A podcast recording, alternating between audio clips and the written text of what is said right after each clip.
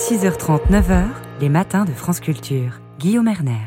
Marguerite Caton, bonjour. Bonjour Guillaume, bonjour à tous. Alors, direction l'océan Indien ce matin et Mayotte, au nord de Madagascar, au large des côtes africaines.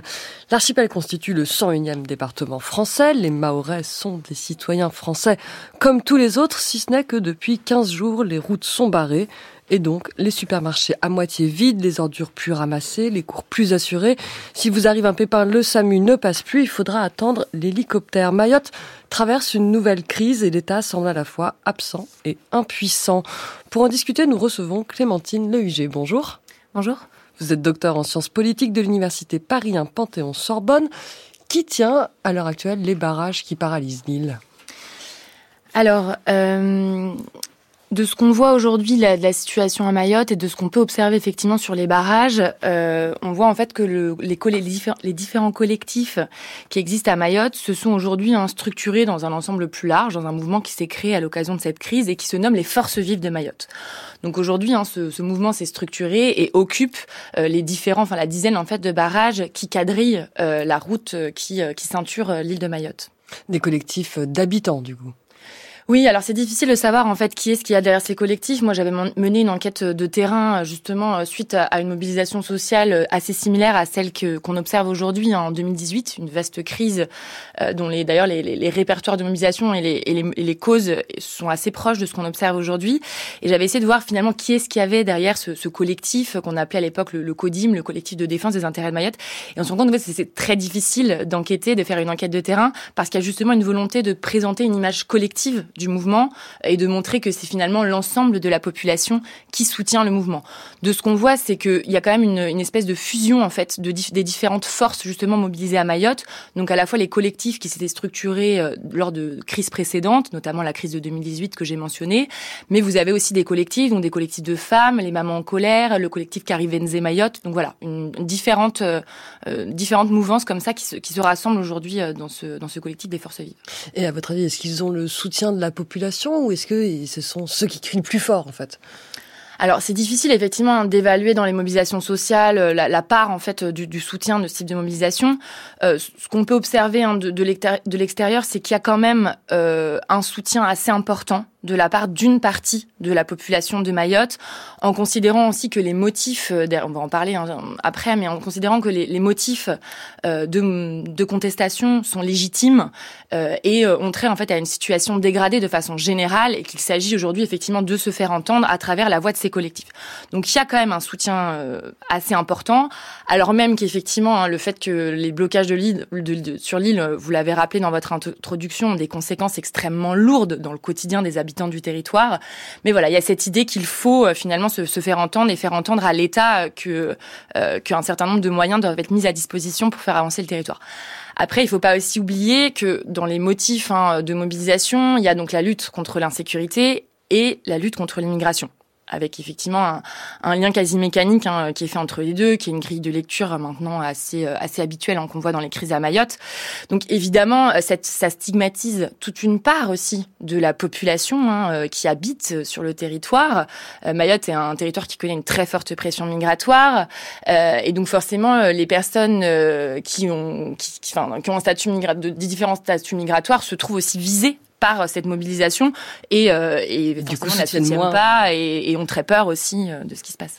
Et que font les forces de l'ordre face à cette situation qui est presque insurrectionnelle en un sens Oui, alors effectivement, on a une situation là qui euh, de, de très très forte tension, euh, comme comme l'île en a rarement connu, alors même qu'effectivement c'est enfin, c'est un territoire qui connaît quand même des crises assez successives malheureusement.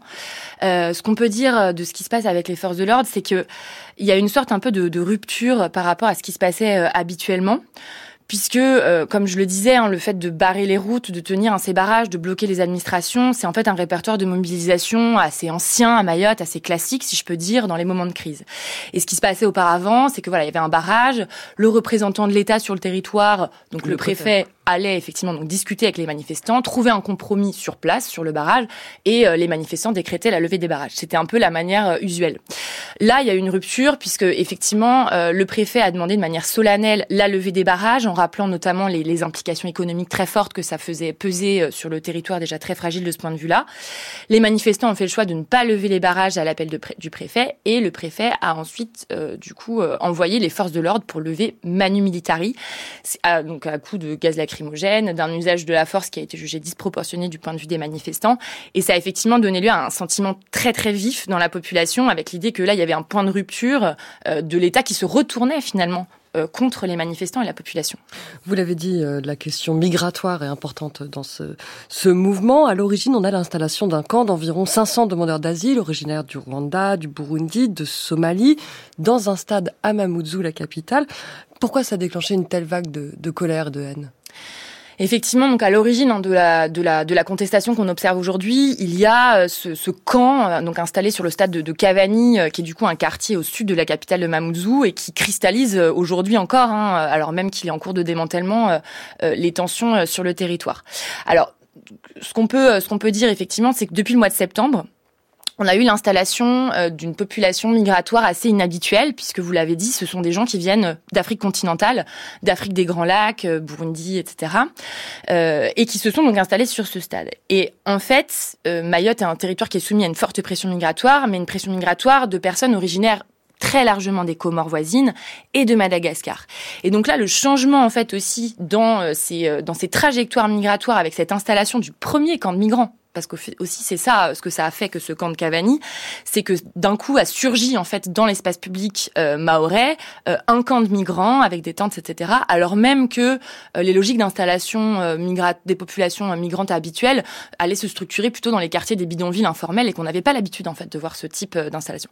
Donc ça a généré voilà un, un, sentiment en fait de peur, de crainte et c'est venu en fait aussi cristalliser de façon plus générale. Il y a un sentiment quand même latent d'inquiétude hein, vis-à-vis de la, de la migration à Mayotte, de, la, problématique migratoire. Et donc ce camp est venu cristalliser cette question-là.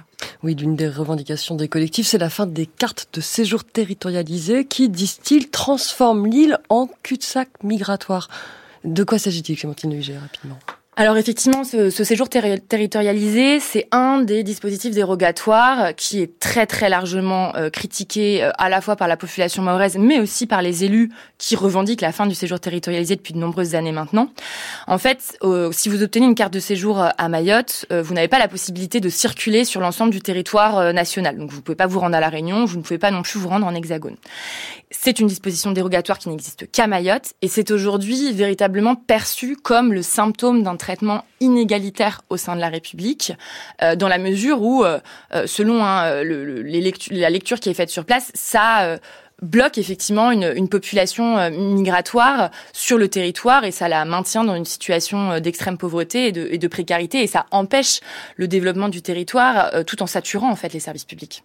Oui, donc on comprend que cet accès au bien commun, aux services publics est en fait très fragile sur place et la moindre concurrence devient intolérable. Merci beaucoup Clémentine Neuillet. Je rappelle que vous êtes politiste spécialiste de Mayotte. Merci.